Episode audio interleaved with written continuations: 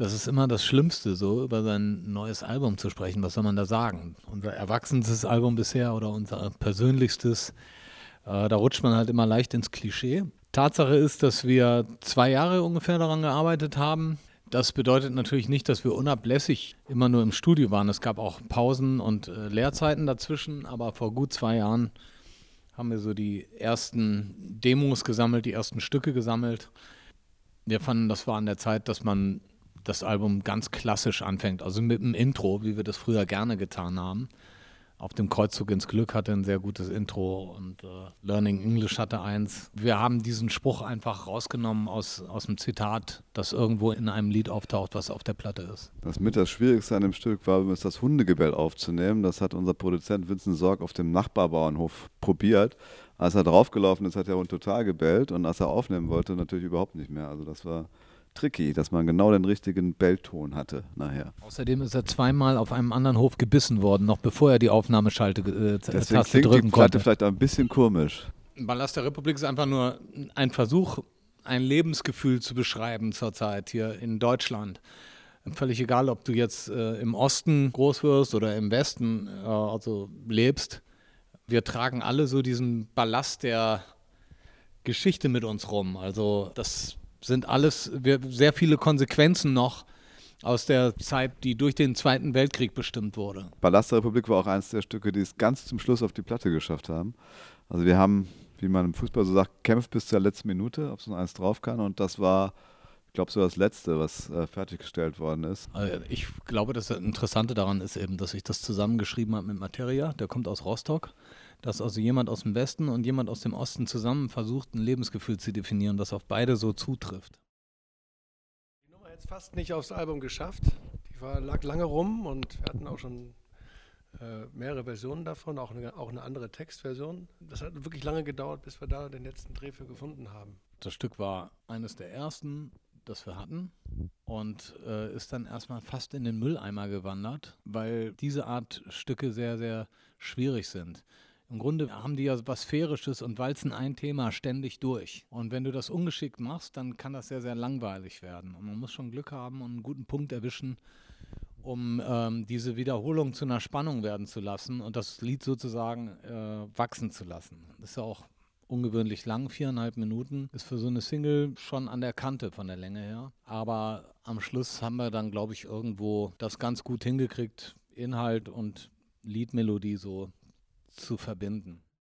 Traurig einen Sommer lang ist für uns eher so ein Joke. Ja, da geht es um die toten Seelen des Rock'n'Roll und äh, da hat sich dann plötzlich auch Rex Gildo mit da rein verlaufen in das Lied. Also äh, Bon Scott, Sid Vicious, alle werden sie abgefeiert, aber auch irgendwo Rex Gildo, denn der war ja schließlich in irgendeiner Form ein Rocker. Also ich finde schon, er hat seinen Schlussstrich doch am deutlichsten gezogen mit dem Sprung aus dem Fenster. Ja, das muss man erstmal bringen. Und darüber waren wir natürlich einen Sommer lang sehr, sehr traurig. Altes Fieber bezieht sich halt so ein bisschen auf die Abende, die sicherlich jeder kennt, dass man mit einem Kumpel eine Flasche Wein aufmacht und dann geht man zu seiner Vinyl-Single-Sammlung oder wie auch immer zu seinen frühen CDs und legt die dann auf und durch die Musik kommen dann diese ganzen Gedanken, wie das dann zu der Zeit war, als diese Stücke halt aktuell waren. Und im Überschwang der Gefühle bildet man sich ein, es passt immer noch alles und äh, wir haben uns auch nie verraten und dieses Lebensgefühl stimmt heute noch. Ja. Inwieweit das ein Selbstbeschiss ist oder nicht, muss jeder für sich selber dann aussortieren. Bei der Nummer war es auch so, dass äh, unser Produzent Vincent Sorg uns dazu äh, ermutigt hat, äh, klassische Hosenchöre drauf zu tun, wo wir manchmal ein bisschen vorsichtig sind und die nicht mehr drauf tun wollen. Der meint, das ist doch euer Trademark, tut die ruhig drauf, ihr müsst da Hose singen, das ist genau richtig da das ist, glaube ich, an dem Stück auf ihn zurückzuführen. Ob das jetzt sein Verdienst ist, das bleibt offen, sage ich jetzt mal. Aber das kam, glaube ich, da sehr von ihm in dem Fall. Zwei Drittel Liebe ist der Versuch, mal ruppig und mit Druck zu arbeiten, aber eben schon angelehnt an, an Disco-Beat, ja, so ein Stampfertitel. Das ist normalerweise für uns kein Homeground, nichts, was wir so aus der Lameng machen, deshalb immer mit einem gewissen Risikofaktor behaftet. Aber ich denke, dadurch, dass wir inhaltlich auch noch einen Dreher gefunden haben am Schluss, ähm, kommen wir damit weg. Ja? Es geht ja darum, dass ein Mann schleppt eine Frau ab und versucht, die abzufüllen um irgendwo ans Ziel zu kommen, überschätzt sich aber dabei selber mit dem Wodka und äh, muss am Ende des Abends sein Vorhaben dann doch aufgeben und umdisponieren. Anstelle, dass er mit der Frau im Bett landet, hält er sich da halt auf dem Badezimmer von der Lady auf und äh, kotzt sich da mal so richtig aus. Ne? Also mit anderen Worten ein Schicksal, das jedem zweiten von uns sicherlich schon widerfahren ist. In Europa geht es darum, was sich an den europäischen Außengrenzen abspielt oder an den Grenzen der EU. Vor allem im Mittelmeer, wo nur noch versucht wird, Flüchtlinge abzuwehren oder loszuwerden, egal auf welche Art und Weise. Das, was da passiert, ist in unseren Augen ein Skandal, weil auch daran, wie man mit Schwächeren und eben auch Flüchtlingen umgeht, entscheidet sich, in welcher Zivilisation man eigentlich leben will. Und ähm, es wird billigend in Kauf genommen, dass Flüchtlinge ertrinken, zu Tode kommen. Es wurden Abkommen geschlossen mit Diktatoren wie Gaddafi, solange der noch an der Macht war, für Internierungslager in Libyen, wo die Menschen unter ähm, furchtbaren Umständen dahin vegetieren mussten. Niemand interessiert so richtig und wir hatten diese musikalische Idee mit ganz verzerrten Gitarren, dann kam noch dieses verzerrte Klavier dazu. Und das war für uns eine gute Möglichkeit, diese musikalische Idee eben diesen Sachverhalt darzustellen. Geistig los behandelt inhaltlich einfach nur das Thema Unruhe. Ja, das kennen ja sicherlich auch viele, dass man sich irgendwo an einem fantastischen Ort aufhält, wo eigentlich alles stimmt, außer das eigene Gefühl, dass man irgendwo denkt, naja, es ist gut und schön hier, aber das kann es nicht gewesen sein. Und außerdem passe ich hier irgendwie in dieser Konstellation nicht hin. Das ist mir häufiger widerfahren und ist auch irgendwo so ein, so ein, so ein Gefühl, was, was ich persönlich kaum loswerde. Ja, bei, bei mir passen die Dinge eher so, wenn irgendwas nicht stimmt. Das ist mir vertrauter, als wenn alles perfekt ist.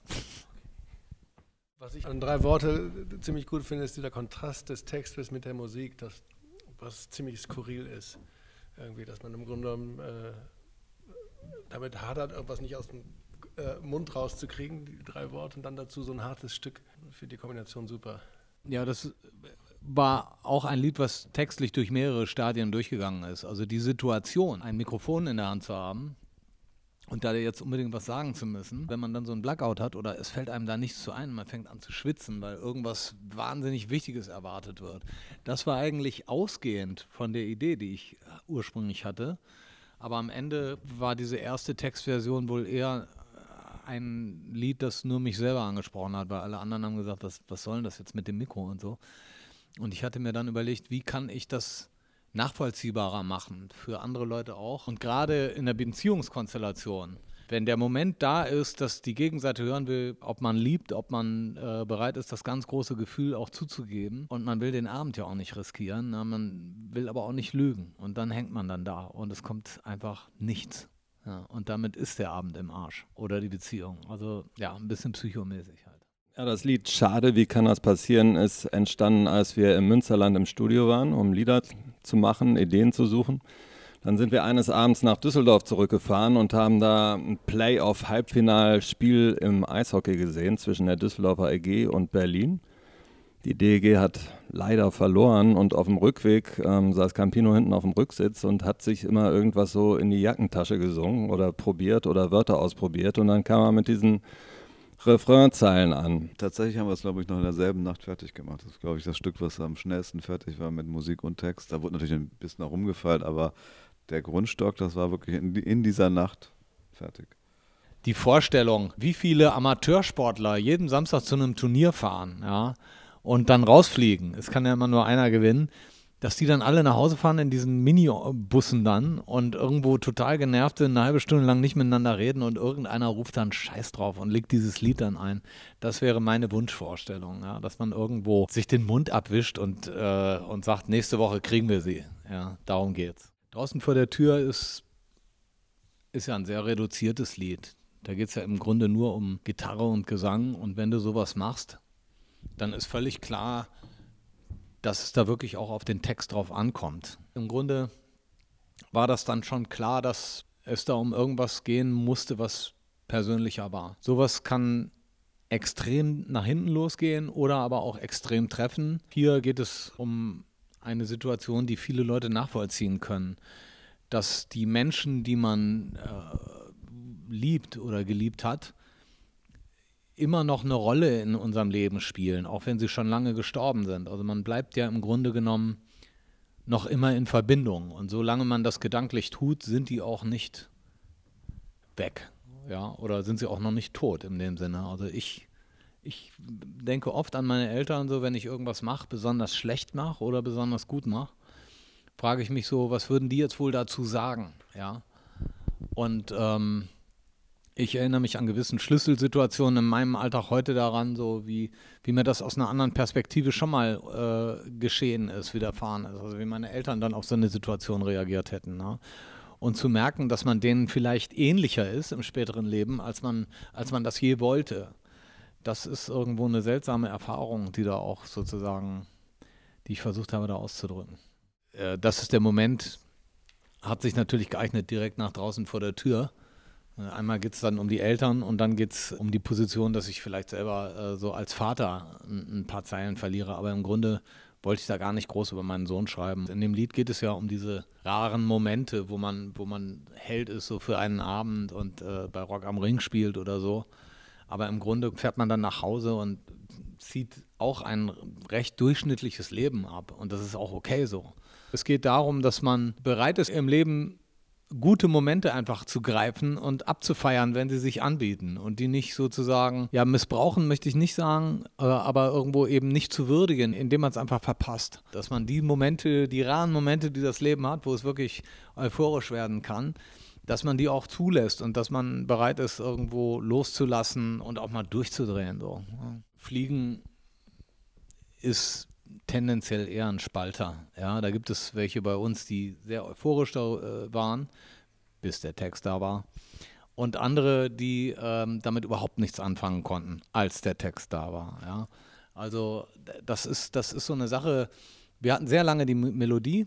Mich hat das immer irgendwo an Lenny Kravitz erinnert und sowas. Und das ist das Problem. Wenn man dann Blindtext drauf singt, fangen alle anderen an zu träumen, oh, das könnte mal ein Hit werden. Ja, wenn jetzt die richtigen Worte kommen und dann äh, ist der Moment des Entzauberns da. Äh, der Text wird geliefert und ähm, ja, der eine hat sich was über Liebe vorgestellt, der andere halt über irgendwelche Weiten in der Wüste oder so und äh, die wenigsten haben dann daran gedacht, was ich vielleicht gerade im Kopf hatte und dann muss man sich wirklich dann immer wieder an einen neuen Text gewöhnen so. Oberhausen ist äh, erstens eine sehr unterbewertete Stadt und zweitens repräsentiert sie ja auch viele andere deutsche Städte. Und äh, mir kam das in dem Text in der Strophe einfach so vor, dass es zwingend war. Ich wollte es nicht mehr ersetzen durch irgendetwas anderes. Und da wir diese Stadt schon mal genannt hatten, finde ich, war sie auch ein Liedtitel wert, obwohl das vielleicht auch der Nackenbrecher für die Nummer sein wird, weil niemand wer dieses Lied im Radio hören würde, würde dann sagen, dieses Stück Oberhausen möchte ich normal hören, sondern alle würden sagen, wo, ja, es geht doch da eigentlich um was ganz anderes. Wie heißt denn der Refrain eigentlich? Ja. Schade drum. Also auf der einen Seite soll der Titel Oberhausen zur Verwirrung beitragen, weil auswärtige Besucher in Nordrhein-Westfalen, die können mit dem äh, Städtenamen Oberhausen auf dem Autobahnschild immer gar nichts anfangen. Die wissen nicht, wo das ist und sind dann völlig orientierungslos, obwohl da mehrere Autobahnen zusammenkommen. Auf der anderen Seite soll es dazu anregen, dass sich eben diese auswärtigen Besucher mal etwas näher mit Oberhausen beschäftigen. Jetzt wissen sie ein bisschen, was da so los ist, was da für Menschen wohnen und vielleicht gucken sie dann vor der nächsten Fahrt hier in die Gegend dann auch mal in die Landkarte, ähm, wo das überhaupt liegt. Und vielleicht gehen sie auch in die Clubs und Bars aus Oberhausen, um, um die jeweiligen Leute da zu treffen. Ja. Vogelfrei so geht ein bisschen schneller ab. Die Nummer jetzt auch fast nicht geschafft, äh, komischerweise. So lag bei uns so im, im Mittelfeld und dachten, na, wenn es sein muss und dann nach mehreren Vorspielen der Nummer hat sich herauskristallisiert, dass die sehr gut ankamen und dann sind wir nochmal in die Denkphase gegangen und haben es daraufhin dann fertig gekriegt. Ich war froh, dass wir mit Vogelfrei einen ganz guten Rausschmeißer gefunden hatten auf der Platte. Also, dass wir mit Tempo aufhören und nicht, sagen wir mal, äh, wie man sehr oft versucht ist, ein, mit einem langsamen Stück so ein Finish zu erreichen, sondern einfach nochmal volle Kanne auf die 12 hauen. Kudel hat schon erklärt, dass äh, wir zuerst eine Version hatten, die uns nicht ganz befriedigt hat, aber äh, im Umfeld kam es trotzdem ganz gut an und dann haben wir uns wirklich nochmal zusammengerissen und das Lied überarbeitet und einen komplett neuen Refrain gefunden. Und das war so ein Beispiel dafür, dass man sich erst an so eine Sache gewöhnen muss. Ich habe das Lied völlig umgeschrieben, auch im Refrain. Und ähm, als ich es aufgenommen hatte, ich war persönlich happy damit. Die anderen haben dann erstmal ein langes Gesicht gezogen und äh, mussten da zwei, drei Tage sich damit daran gewöhnen, bevor die gesagt haben, okay, so kann man es tatsächlich machen. Und äh, jetzt denke ich, dass hoffe ich, dass das äh, vor allen Dingen live so eine Sache sein wird, die auch den traditionellen Oldschool-Hosenfans sehr gefällt. Warten wir es ab.